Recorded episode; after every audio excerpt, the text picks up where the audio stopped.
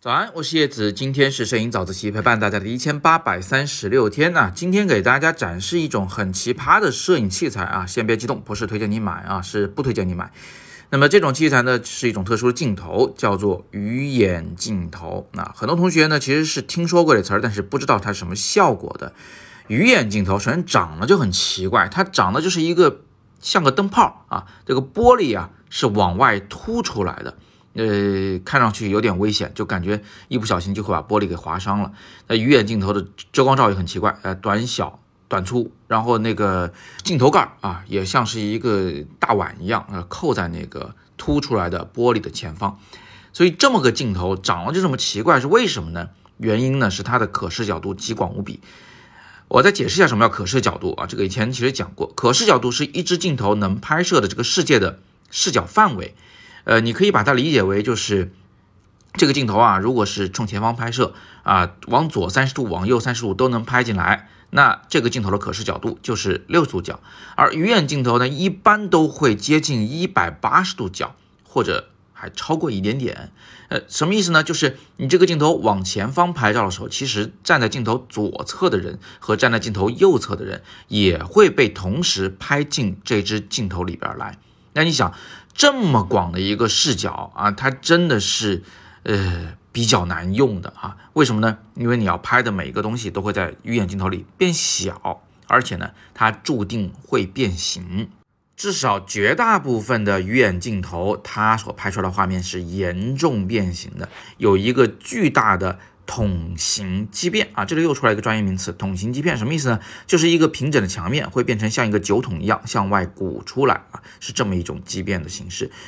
那我们就不难想象啊，这种镜头呢，它不太适合在特别广阔的空间中去拍摄，因为你本来就很广阔了啊，远处那匹马在鱼眼镜头里面恨不得都没有一只蚊子大，所以呢，我们拿鱼眼镜头通常都是在狭窄空间中打巷战。啊，或者是就在室内拍摄这个建筑内部，而且为了要把这个目标事物拍的稍微大一点，我们会尽可能的去贴近目标事物拍摄。我这里给大家看两张照片，都是用奥林巴斯的这个鱼眼镜头拍摄的。一张呢是拍摄的一个游乐场啊，游乐场的名字我已经忘了，因为我是完全迷路在大森林里面以后走了。一两个小时路才找到这个地方的。那么这个地方呢，你看它那个上面的彩灯啊，其实那个彩灯呢，它是往下垂吊在这个建筑的上方的。那注意，它是垂吊着的。但是从鱼眼镜头里，因为巨大的筒形畸变，它不仅没有向下垂吊，反而呢还向上有一个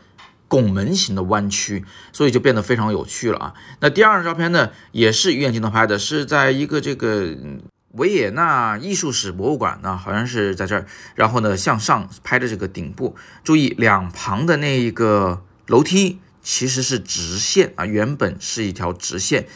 但是现在看起来他们俩完全变成了圆弧。就正对面的那一个呃油画啊，那个天顶画，现在看上去其实也是略有筒形畸变，向外鼓出的。鱼眼镜头的这种筒形畸变，在呃越近的拍摄距离上就会越明显。如果你在一个比如说三十厘米内去拍摄一只小猫的头啊，那你会发现它的那个脸啊会鼓得非常可爱，那个鼻子会巨大无比。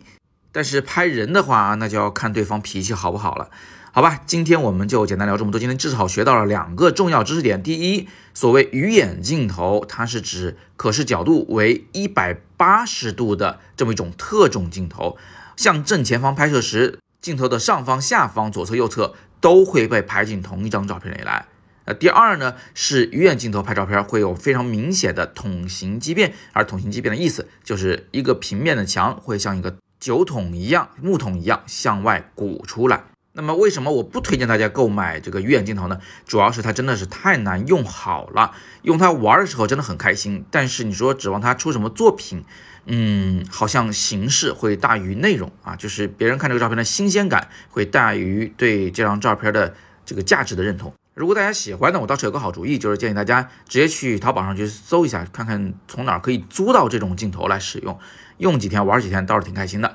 今天就到这里，更多摄影好课，请点阅读原文。更多的摄影的主题讲座，提升审美的，可以戳下方那个黑色的超级会员的会员卡，你可以和我们其他的超级会员一起来享受之前的和以后的专属直播。今天是摄影早自习陪伴大家第一千八百三十六天，我是叶子，每天早上六点半，微信公众号摄影早自习，不见不散。